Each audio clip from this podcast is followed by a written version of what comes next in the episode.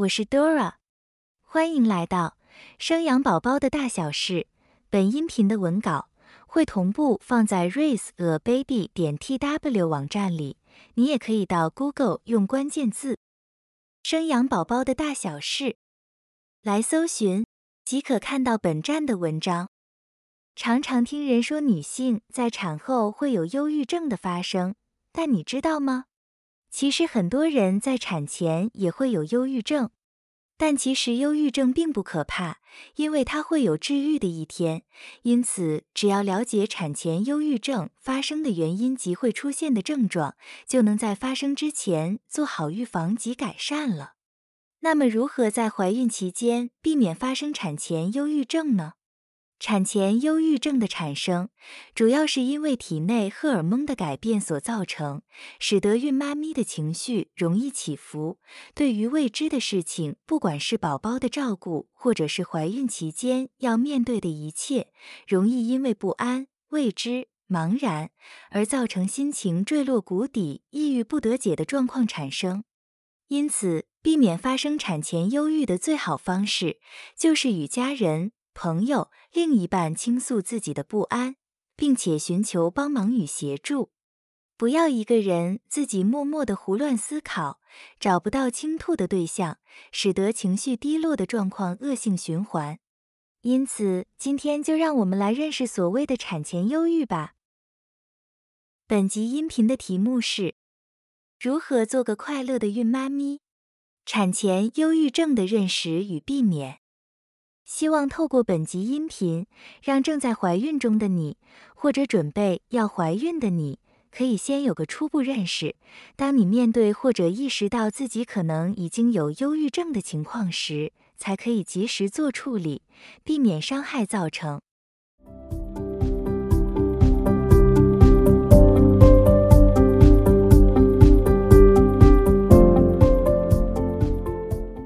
何谓产前忧郁？目前在医学上并没有产前忧郁症这样的专有名词，但孕妈咪们也容易会受到事件刺激或婚姻生活不如意而产生忧郁的状况，因为其时间发生在生产之前，便称之为产前忧郁。孕妈咪在怀孕的期间，因为生活形态的改变、体内荷尔蒙的改变，难免会有焦虑。情绪化等等的心理状态，会担心宝宝的健康、生产的问题，以及产后照护的学习问题等。孕妈咪除了情绪波动起伏大之外，也可能出现一些生理不适的症状，例如头晕、疲倦、胸闷等等。虽然这都是属于正常的心理反应，但如果连续持续两周以上，严重影响日常生活，就属于产前忧郁的症状了。造成产前忧郁的原因，导致产前忧郁症的原因包括以下五个因素。第一点，荷尔蒙的变化。因为在怀孕时期，荷尔蒙的变化造成身体出现恶心、想吐、容易疲倦、胸部痛、肤质变差的症状，而影响到了情绪。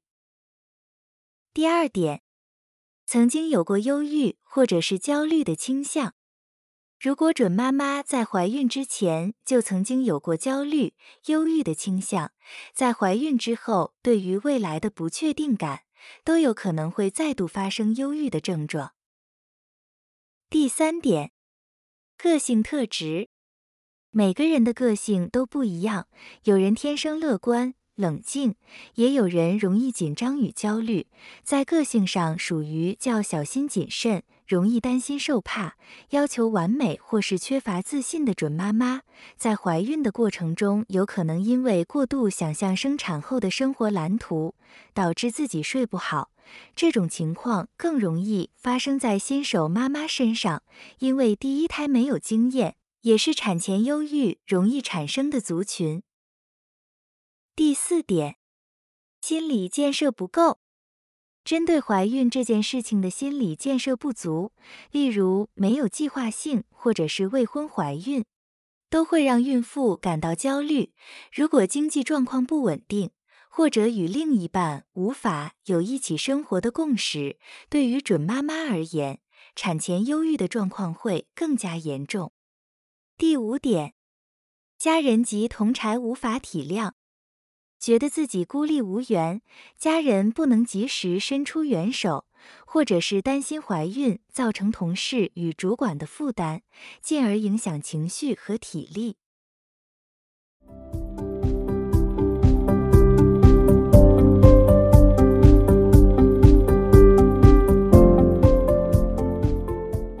产前忧郁会出现的症状，有产前忧郁的准妈妈们，通常都是持续两周以上，有以下的症状。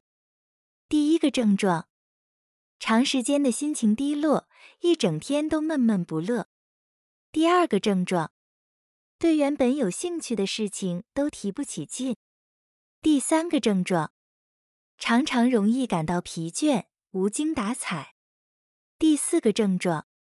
容易记忆力不好，事情记不起来，无法专心，或者是难以做决定。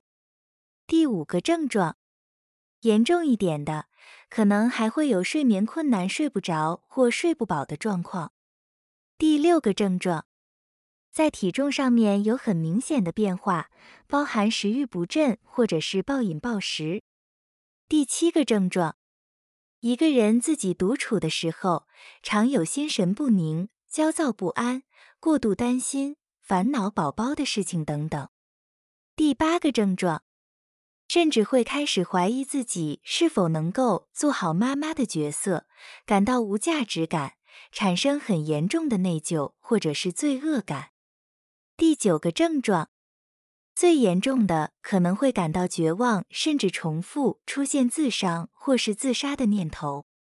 因此，当孕妈咪发现自己或者另一半发现孕妈咪有以上类似的症状产生，记得多关心以及多陪伴孕妈咪，让孕妈咪不要持续太久低落的情绪。哪些类型的孕妈咪容易有产前忧郁呢？并不是每个孕妈咪都会有产前忧郁的困扰，但以下八种类型的妈咪发生的机会会比较高。需特别注意。第一种类型，曾经罹患过忧郁症，在怀孕前或者前一次怀孕有罹患过忧郁症的女性，表示她们在情绪控制上相对的脆弱，容易在怀孕期间罹患产前忧郁症。第二种类型，第一胎或者年轻的妈妈。年轻妈妈因为没有经济基础，或者家庭的不支持，自身又因为有学业或者工作的困难者，怀孕对他们来说就是另一个要面对的大问题。第三种类型，缺乏支持者，在精神上缺乏家人、亲戚、朋友的精神支持，也缺乏实质上的人力帮忙与物力支援，需独自度过孕期的妈咪。第四种类型，对于怀孕缺乏建立心理建设者。怀孕并非在预期之中，又或者是未婚怀孕，必须为了未来的生活改变担心者，将容易陷入产前忧郁的状态。第五种类型，出现婚姻冲突，夫妻之间的不和睦。婚姻不幸福，或者有第三者介入导致婚姻破裂而离婚的妈妈，导致孕妈咪每天生活在不安、沮丧、恐慌、茫然之中。第六种类型，得不到适当照顾者，在怀孕期间无法得到妥善照顾，营养补充不完全的孕妈咪，也容易罹患产前忧郁。第七种类型。有众多子女者，已经生育过两个孩子以上的妈妈，会因为家庭新成员的出现，陷入家庭沉重的家计负担与未来庞大的教育开销的忧郁漩涡中。第八种类型，停止服药控制者。根据医学报告，在未怀孕的忧郁症患者中，在停止服用药物后，高达百分之五十的患者会在六个月内复发；而患者在怀孕期间停止服药控制时，也容易复发忧郁症。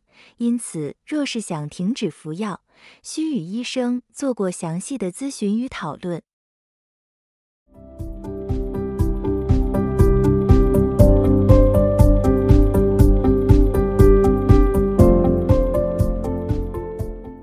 产前忧郁对于宝宝的影响。产前忧郁症可能导致孕妈咪的营养不足，或者无法克制自己戒除对宝宝有害的烟瘾、酒瘾，甚至出现轻生的行为。这些症状可能导致早产、宝宝体重不足，或是影响宝宝的成长发展，例如发育迟缓。孕外罹患产前忧郁症或产后忧郁症的妈妈，无法用健全的身心打起精神的照顾宝宝，使得母婴关系不好，对妈妈与宝宝都是不好的影响。治疗与预防产前忧郁的方式，孕妈咪想要预防或者治疗产前忧郁症，可以参考以下五个步骤。第一个步骤。定期测量心情温度，利用检视的健康量表来定期侦测自己的心情。如果大于十分时，就建议寻求心理专业的咨询。如果你想知道检视健康量表的内容，请看本音频的文稿，超连接的位置就在这个步骤的同一个段落里面。第二个步骤，找人倾吐。透过与朋友、家人倾吐的方式，让他们了解自己的感受。孕妈咪也可以适时表达自己的需求，寻求以及找到更好解决问题的方式。第三个步骤：规律的运动和找时间休息。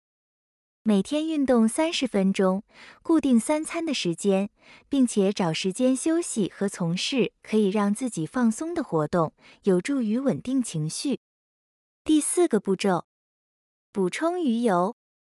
美国食品药品监督管理局在二零一四年的时候有建议，孕妇应该每周食用二百二十六克到三百四十克左右的海鲜，用来摄取足够的 DHA。DHA 和 EPA 同属于 Omega 三系列的多元不饱和脂肪酸，是人体必须要从食物中才能摄取到的必需脂肪。DHA 和 EPA 能强化大脑细胞膜与神经传导物质，促进大脑的功能，增加大脑皮质，进而改善情绪。第五个步骤，咨询精神科医师。当发现自己的情绪低落到无法透过与朋友、家人之间的倾吐而得到改善时，建议与精神科医师做咨询。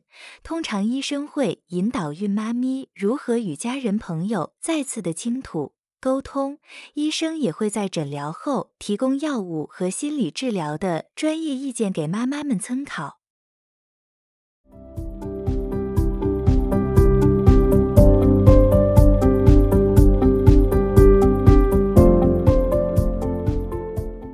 踏上怀孕的旅程应该是非常喜悦与开心的事情，但因荷尔蒙的变化，让孕妈咪的情绪不稳定，造成情绪低落，进而影响另一半的心情。我想，不管是孕妈咪或是爸爸都不愿意见到的结果。因此，可以透过认识产前或产后忧郁症发生的原因，进而找到预防的方法以及改善治疗的方式，让孕妈咪早点避免或者恢复正常情绪，来迎接家中新成员的加入。新手爸妈都是第一次面对怀孕这件事情，大家都在学习的阶段，学着互相包容、体谅、关心。陪伴，一起面对挑战与心理调试。希望在阅读完这篇文章后，可以带给新手爸妈们不一样的启发。以上是本集音频的全部内容。Dora 会将本音频的文字版本的网址放在音频的介绍里。如果你有兴趣的话，欢迎你点击阅览，也欢迎你到 Google 用关键字。生养宝宝的大小事。来搜寻，就可以看到本站的文章。本站会提供许多跟孕妈咪以及育儿相关的资讯给你阅读。我们下集见。